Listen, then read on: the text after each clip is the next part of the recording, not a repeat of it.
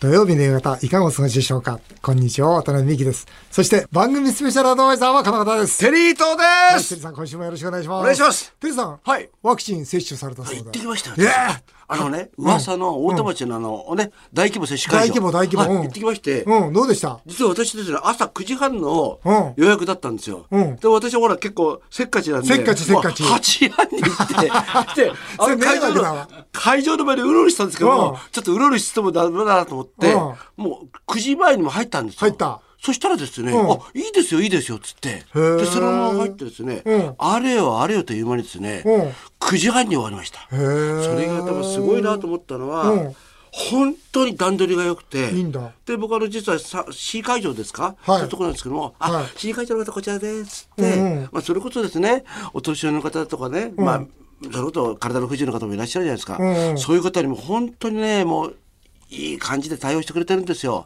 最後にはですね、まあ、自衛官の方がですね、接種してくれたんですけども、うんなんか心強いですよね。うん打った後ってのは休むんでしょなんかしばらく。それ10分ぐらいですか10分,、10分15分ぐらい休ませてもらったんですけどうも、んその前にですねモニターが置いてありまして、はいはいはい今後どういうふうにやったらいいかってこともなんかガイダンスが出ましてですね、もう15分ぐらいしたら出てってくださいって言って実はもう僕あの9時半にはもううん出てってるんですよ、な外へるほどね。じゃあ、スムーズなんだね。それでねでも3日ぐらいちょっと打ったあの左手がですねちょっとうん痛い痛かったですけどねあと、熱とか熱はないです。熱でもはい。ただあ本当大切なのは、自分が現在飲んでる薬とはありますよね。うんうんそういうの僕実は、あの、用意万端だから、そうかそうか前日に、うんうんうんあの、かかりつけのお医者さん行って、うんリストもらって、なるほど。で、これリストだったら、うんあこのしゃ薬だったら、うん明日接種行っても平気ですかって、あ、ん大丈夫ですよって言われたんで、うん平気でしたね。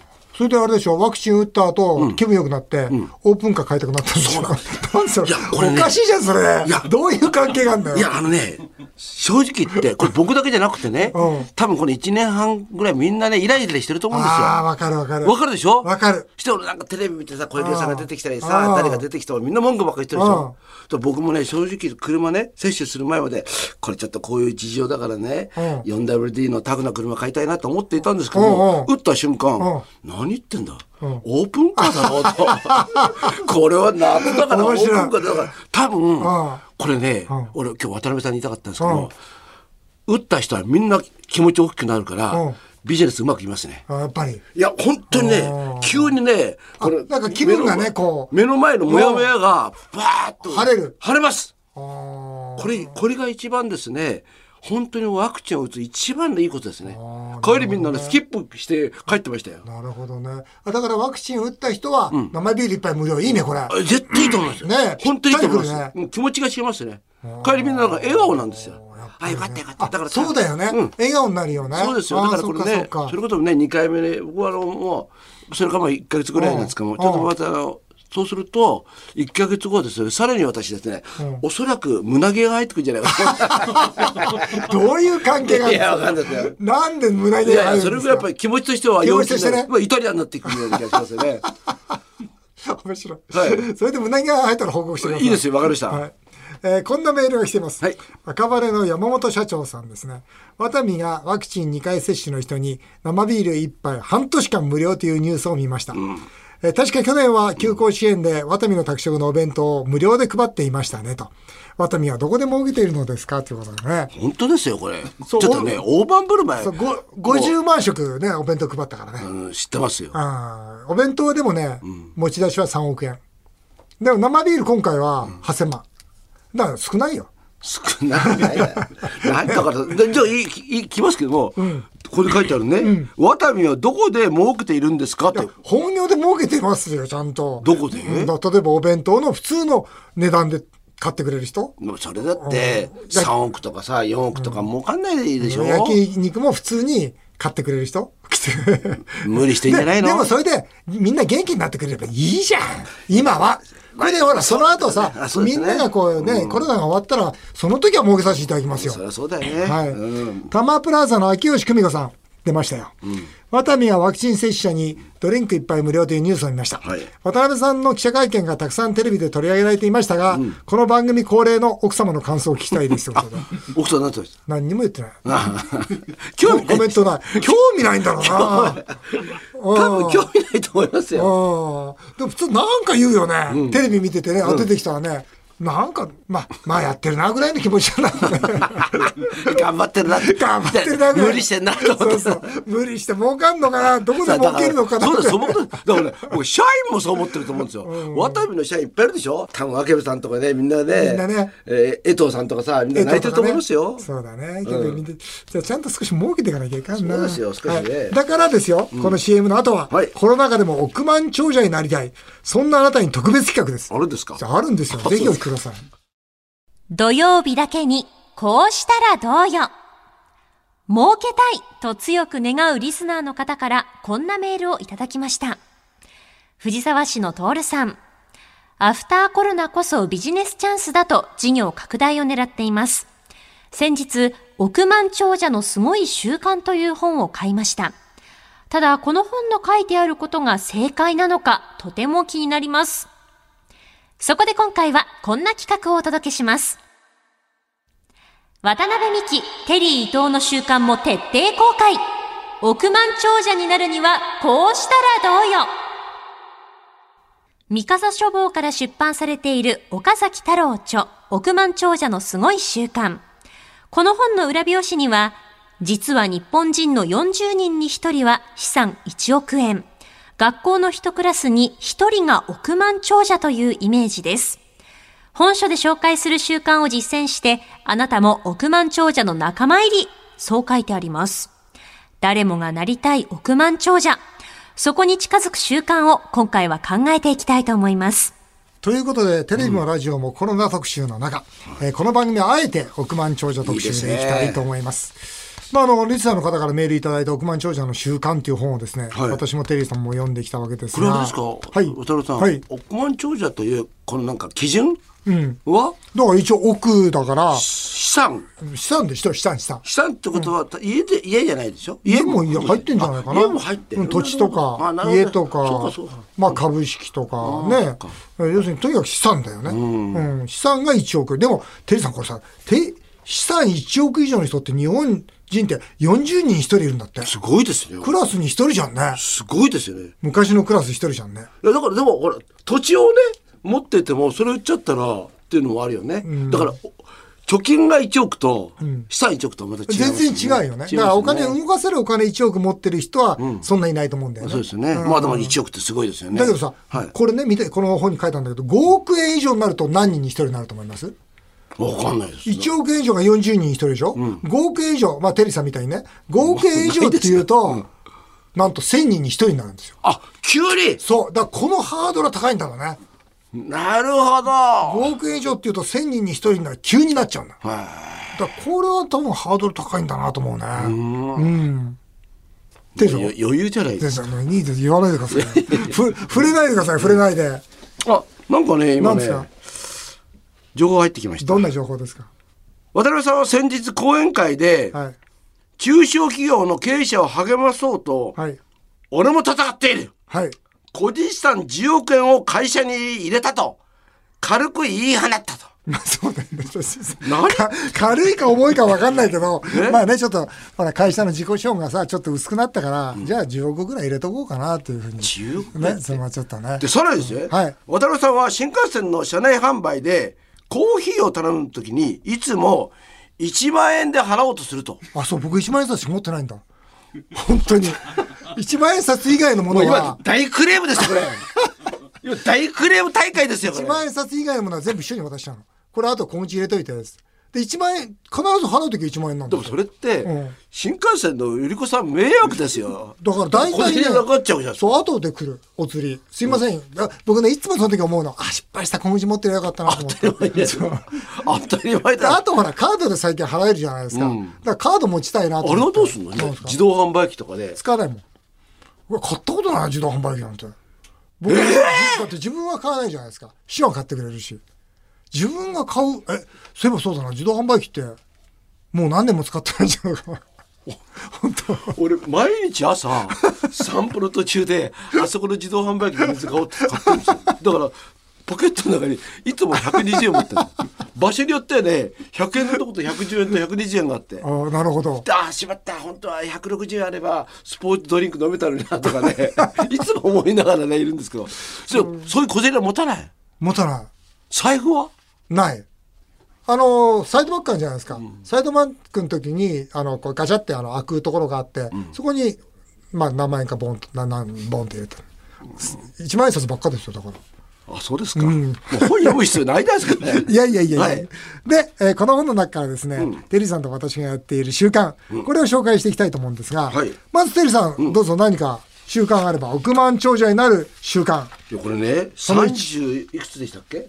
三十二週間が書いてあるんですよ。そうそう、32でも年。これ三十二の習慣の中でですね、私は残念ながら 億万長者になる習慣四つしかありませんでした。えね、ちょっと待って、僕なんかこれほとんど全部やってるよ。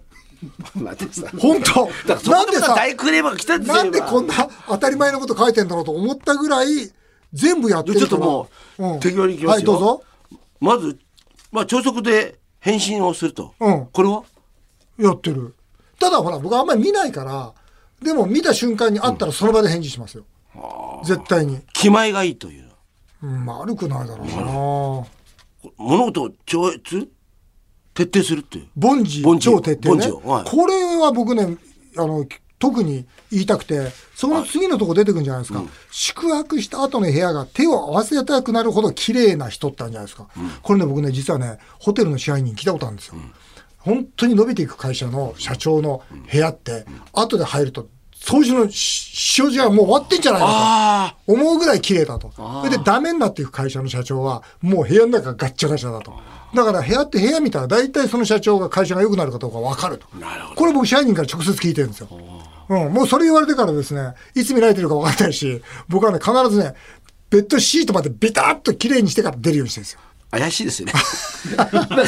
ななあそれちょっとベッドシーツのとこになんか長いな髪の毛があったりしてバレちゃうとか それないですけどね。それないですけどね徹。底的にメモする。するよねあこれはねもうそうですね。これはする。だって、そうやってほら、あるじゃないですか。夢手帳っていうのは徹底的にメモするための手帳ですから。アナログ感覚が鋭い。僕はアナログだもんね、デジタルじゃないからだから割とこれ全部そうだなと思うよ、ね、僕ねこんなこと僕はね、はいはい丸つけたのは、うん好奇心が衰えない。あそりゃそうだねテリーさんこそうれだよはなんねかまあこんなことで一番うんそれはテリーさんそうだよね、うんあとはあと本を読破する。あそれもそうだねこれも読みますよね。読む読む読む、どんどん読んじゃうシミュレーションの達人っていうのはだからこれイメージするんじゃないですかこうこうなってこうなって、だから僕も全くそれも全くその通りですもんもねう、これ僕は三角でした。ああ本当テリーさんだってすごいイメージあ、まあそうですね、これははね。テリーさんそれはまだ早朝の1時間を大切にする。これ全く大事でしょ朝のルーティン、まあこれね。もう朝はもうゴールデンタイムですから、これ一日は朝で決まりますから、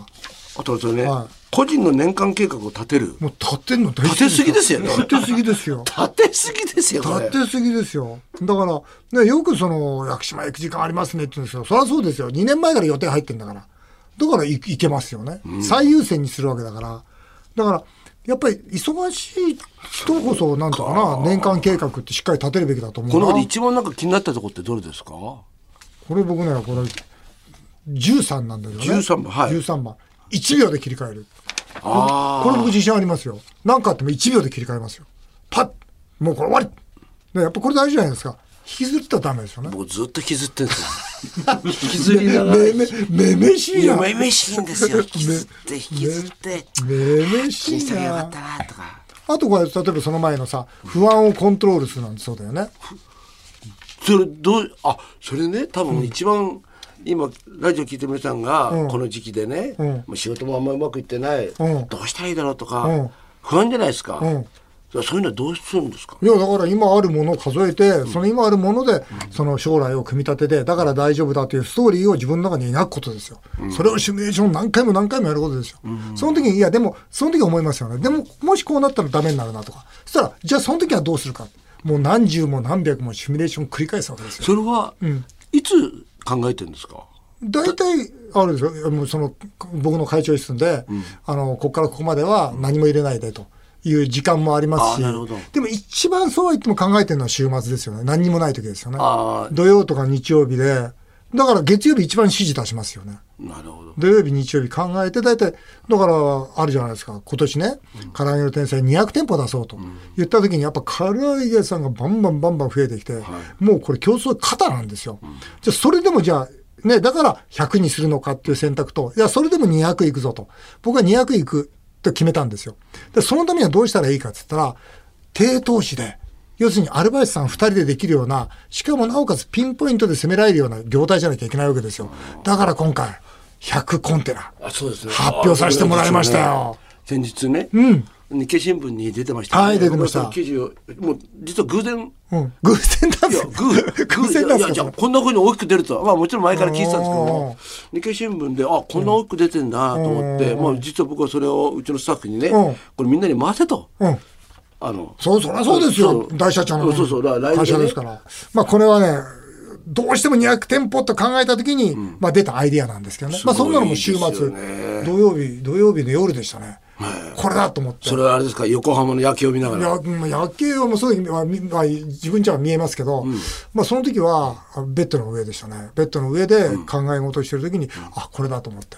僕はあの、あれなんですよ。今の会社の経営で、こことこれがどうだったのって、いつも自分で、いつもシミュレーションしてるんですよ。その時に、あ、まずいな、このままいったら200店舗いかないなと思ったら、ずーっとそこ集中して考えて、な200店舗行くにはどうしたどうしたらいいかって考えて、あ、これだと思って、えーベッドの横にね、そのメモが置いてあるんで、メモにこうする。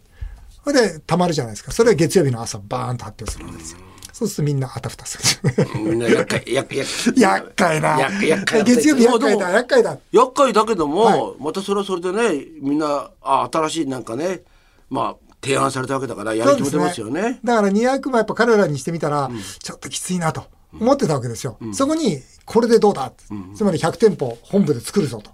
えーまあ、大体それ6億から7億の投資になるんですけど、でやろうと言ったら、もうそれで、じゃあこれ200店舗のうちに入れてもらえますかとか入れるに決まってるだろうそれ、うわ、じゃないじゃないってもう一気に盛り上がりましそうだた。ね、うんいやーはい、週刊テリーさん、あとあります、成功体験に縛られないというのはああ、これは大事ですね。なんかそれはなんか僕の中にあったかなーあとはうんテリーさんもそうでしょそういう意識持ってるでしあょもうもうきき終わったことはそうもそうですねき昨日のことですよねそうですよね。うん、これは大事ですよね。うんただね、僕ね、この本で、ないなと、ない、うん、要するに入ってないなというのがあるんですよ、これ。まだありますかあるんですよ。これ、はいこれね、何かというと、僕はこれの中にない習慣何があるかなと思ったら、やっぱり朝晩、仏間に入るんですよね。うん、で、その、まあ、仏間に入るっていう習慣かどうかわからないけども、この元って何かっていうと、やっぱ感謝なんですよね。この本の中、感謝って言葉ね、なかったんだよ。うん、だから、感謝しかないと思うんだよね。僕こうやって仕事やってても、生きててもね。やっぱ感謝をする人がやっぱり億万長者になるんじゃないかなと思って、これ一つだけ達成したらそこかな。それは誰に関してなんですかまあもちろんご先祖様もそうだし、社員もそうだし、仲間もそうだし、まあ家内もそうだし、はい。あんまり表現は上手じゃないんですけあなど、いいや、やまあ、、でも確かに今のね、はい渡辺さんの、まあなんか存在っていうかさ、一理いるのも自分一人ではできるわいけじやゃない本です当か、ね、そうですよ。うん。あとはなんか見えないもの、お天道様、うん、神様というか、お天道様にやっぱ感謝しますよね。うん、感謝が大事だと思います。はいはい。えーということで今回は億万長者のすごい習慣という本をご紹介いたしました。さあ、続いてはメールを紹介させていただきます。中野区のガーデンコートさん。亡くなられた田村正和さんは、家族の前でも自分のイメージを壊すことはなかったと言います。えー渡辺美樹さんもパンツ1枚で家をうろうろしているイメージがありません。家の中でもイメージ気にしてますかと。いや、気にしてないんだけど、まあ、うろうろはしないね。で、あ僕ね、休みの日でも絶対ちゃんと髭剃って頭しっかりドライヤーかけんだよね。これ、習慣だね。うんでもいいじゃないですか、うん、なんかね、そうしてないと嫌だなっていう。それはすごくいいと思ういいですかうん、いや僕もすごく家でもちゃんとしてちまゃんすとしてる、うんそうだよね。てるさん、家でちゃんとしてるイメージ、あのなんか、ほら逆にね相手がもう嫌でしょ、綺麗にしていてほしいじゃないですか、ねだからなんかすあまごあく確かにそうだよね。ううんん、荒川のどんちゃんさん。はいイギリスのジョンソン首相が23歳年下の女性と結婚式を挙げましたが、お二人は23歳年下の女性と結婚生活を送る毎日を想像できますかえもし人生でもう一度新婚生活を送るとしたら何がしたいですか渡辺さんの23歳年下の女優だと、深田恭子さんです。テリーさんの23歳年下の女優だと、篠原涼子さんほです。らいいじゃないですかテリーさん、もう一回新婚生活を送るとしたら何したいですか、 やらしいことしたいですねそれ、やらしい顔で、やらしいことしたいっいて言や、うのやなめんかてそうくださいよい。や、なんかそういうのいいじゃないですか。なんか、そういうところから入っていかないと面白くないですよね。 面白いあのちょっといろいろスケベなことしてみようぜとかさ。つけてることしてる。あと、なあの、全国ラブホテル巡りとか、 ちょっとか、ちょっといろんなとこ行ってみたいな。これ、だって、夫婦だったら怒られないでしょそれは怒られないですよ。いいですよね。なんか夫婦でさ、全国ラブホテル巡りとか、YouTube でやりたいですよね。面白い。渡辺さんはで僕は、うん。僕はなんだろうな僕はやっぱあれだね屋久島で山登ったり、海潜ったりゴルフしたりしたなでしょイチャイチャしてるでしょ、イチャイチャだよでもそうまあでもあれだなもう一回新婚生活送っても いいねでしょ そうだよねこ。れねこの写真見てるといやそうなんですよ。この子だったらいいかなこの子いい、最高ですよ。ねそう思います、港区のこれカットしておいてください僕ら勝手なことカッ言ってトましておいてせんください今の勝手なこと。勝手しませんよ。しない勝手なこと言ってるやつ。港区のジェイソンふざけんな、あんたたちって。港区の J さん、結婚5年目の方です。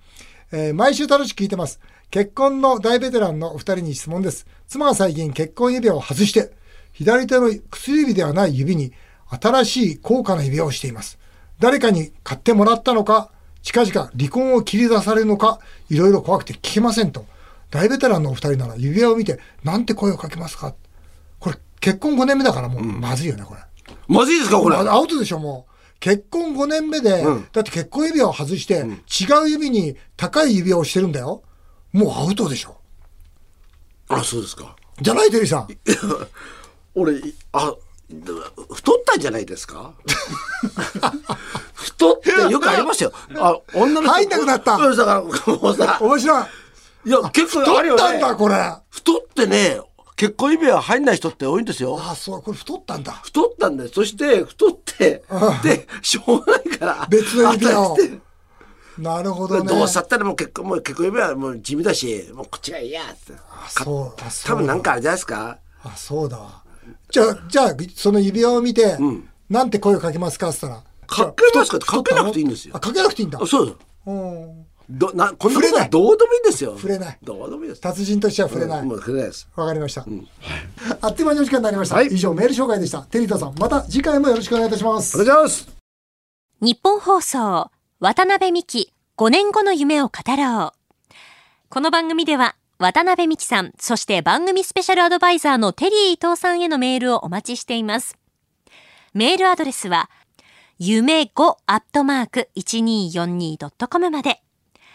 来週の渡辺美希5年後の夢を語ろうはお休みです。お送りしてきました、日本放送渡辺美希、5年後の夢を語ろう。お相手は渡辺美希でした。あなたの夢が叶いますように。